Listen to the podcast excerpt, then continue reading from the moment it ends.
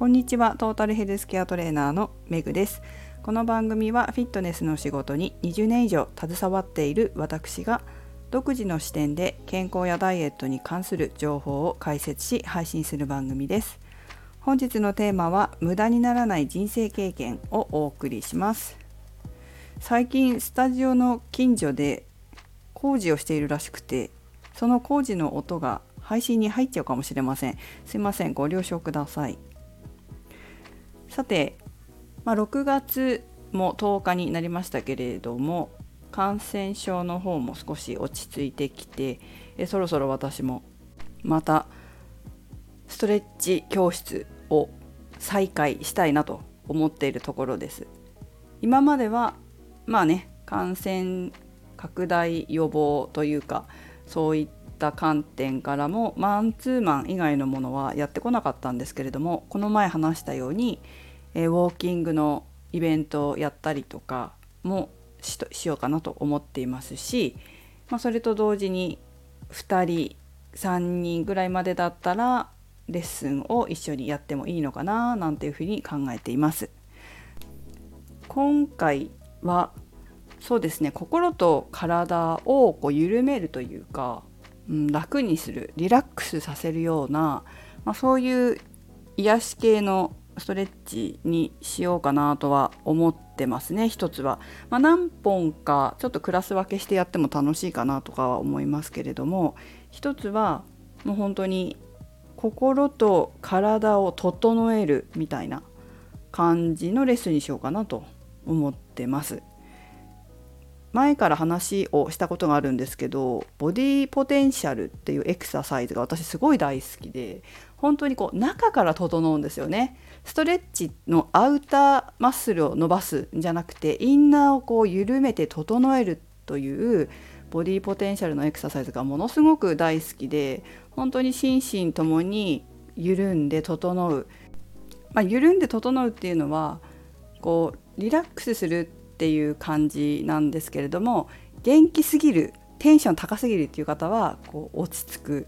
そしてえあんまりこうテンション高くないっていう方は、まあ、ニュートラルに戻るみたいな感じですね。なんか自律神経が整うっていう感じなイメージなんですよね。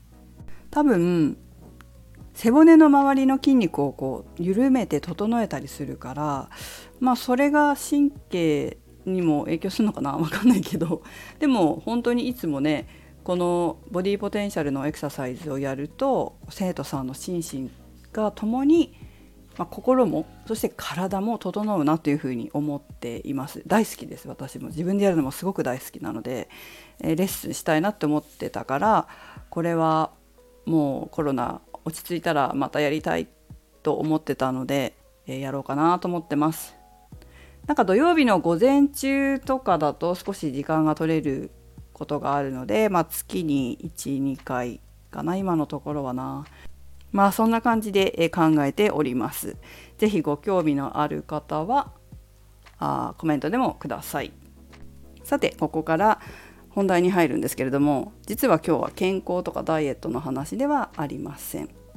ただフィットネスの仕事の話ではありますね。先日とあることを経験して、まあ、それインスタグラムとかフェイスブックとかにもアップしたんですけれどもちょっとね自分の中で感じたことがあったのでそれを今日はシェアしたいと思います。よかったら聞いてみてください。最近とある会合で司会をやったんですね。まあ総勢100人ぐらいかな。100人ちょっとかな。ちょっと人数そのぐらいの規模でえ司会をやったんですけどなんかすごくね喜んでいただいたんですよ。こう分かりやすかったみたいでねハキハキ話して声が通ってっていうことでえ声が通るっていうのはあの良くも悪くも子供の頃からそうだったみたいで中学生の頃に本当覚えてるんですけどお友達お友達っていうか同級生隣の席のね子と喋って笑ってたらすごい声が通るから笑ってるのが隣のクラスまで聞こえたって言って怒られたことがあるんですけど天然な天然な部分もあるのかもしれませんよね。この声が通るっていうのはね。わからないけど。でもそれと同時に私本当にこう記憶にあるのがフィットネスクラブのアクアビクスのレッスンなんですよ。皆さんフィットネスクラブでレッスン受けたことあります？通常最近のスタジオだと大概はマイク使って先生しゃべると思うんですね。でも私がインストラクターを始めた20年ぐらい前だと全然マイクとかないとこも多くて地声でやってたんですよ結構地声でアクアビクスやるって辛くてスタジオももちろんマイクないとこあってこう地声でやらなきゃいけないっていうところもあったんですけれども結構ねきついんですよ。マイクを持つように持つっていうかマイクでインストラクションするようになってから本当マイクないとこ嫌だなって思うぐらいすごい疲れるんですね。で一番は来てくださってるレッスンに来てくださってるお客様が私が言ってることが理解できなくてこうストレスを感じるっていうのが私はすごく嫌だったんです。なので、まあ、喋らなくても理解できるようにインストラクターっていうのは身振り手振り手振りであとは一歩前にワンテンポ前にこう指導指示を入れるっていうこともやるんですけれどもいかに分かりやすく生徒さんが止まらずに有酸素運動なんで止まっちゃったらね心拍数も下がっていくので足を止めないようにしながらあとはこういきなり止めると良くないんでね。なのでその心拍数を継続させながら、まあ、動きながらいかにタイミングよく音楽に合わせて指示を出すかっていうことがとても大切になるんですよ。しかもこうお客様の安全性を見ながらちゃんと安全にできてるかな？この今日の振り付けは来てくださってる方の強度に合ってるかな？ちょうどいいかな？分かってない人いないかな？あ今日は高すぎたな。だったらもう少し変えて強度を落とそうかな今日は低すぎるかもしれないだったら変えてもうちょっと強度高いものに作り変えようかなとか、まあ、こういう動きを大きく動いてもらうようにしようかなとかその場で考えながら音楽を聴いて Q を出し Q っていうのはインストラクションをしながら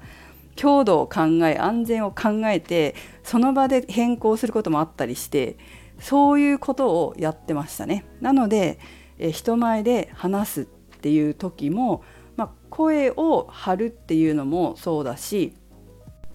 皆さんに聞きやすく聞き取りやすく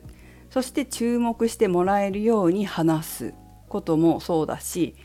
その時の現場で起きていることに合わせて対応してしゃべる。それが台本にないことであっても今これを話した方がいいこのタイミングで言った方がいいこれは言おうとかっていうそのその場その場の判断があると思うんですけどそういったことも、まあ、これまで培ってきたものの一つなのかなというふうには思います。そう考えると大変だったインストラクターの仕事もすごく頑張って自分の中の限界までは頑張ってやった努力したっていうことがすごく良かったなって思います。これが中途半端な気持ちで中途半端に人生を経験してしまうと後々こういう場面になった時もやっぱ中途半端にしかできないと思うんですよね。なんかすごく思うのはその時その時に与えられた仕事やってきた仕事をとにかく一生懸命自分の最大限の力でやることによってその先につながっていたりとかこうやってこう、まあ、インストラクター辞めてから10年ぐらい経ちますけどその10年後に役立ったりとかするので一個一個の仕事を力抜かないでやるっていうことは本当に大事だなっていうふうに思いました。本当に今回の司会が評判が良くてお金取れるよまで言われてあそんなに評判いいんだなと思ってちょっとびっくりしたんですよ自分でも。でも普段からやってきたことだし特に自分の中でストレスもないし実は楽しいみたいなね 結構好きなんですよ。やっぱり人の前で喋るの慣れてるし楽しいなと思うのですごくこう嬉しい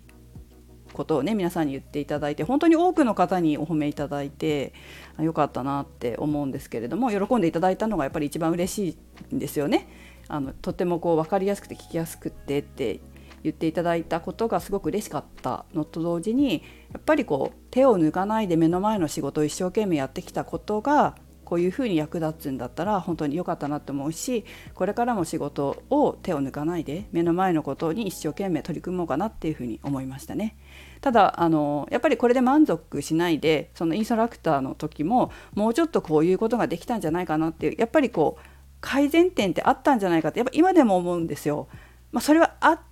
るかもしれないしなくなくなっちゃったら、うん、ただの傲慢と怠慢になっちゃうと思うのでそれでも改善していくっていうこう向上心は忘れないでこれからも仕事していきたいなと思いました。ということで今日は全然ダイエットの話じゃないですけれどもまあなんかこんなことがあったよというお話をしてみました皆さんも是非ね目の前のお仕事一生懸命やってみてください必ず未来につながると思いますはいということでメグでした。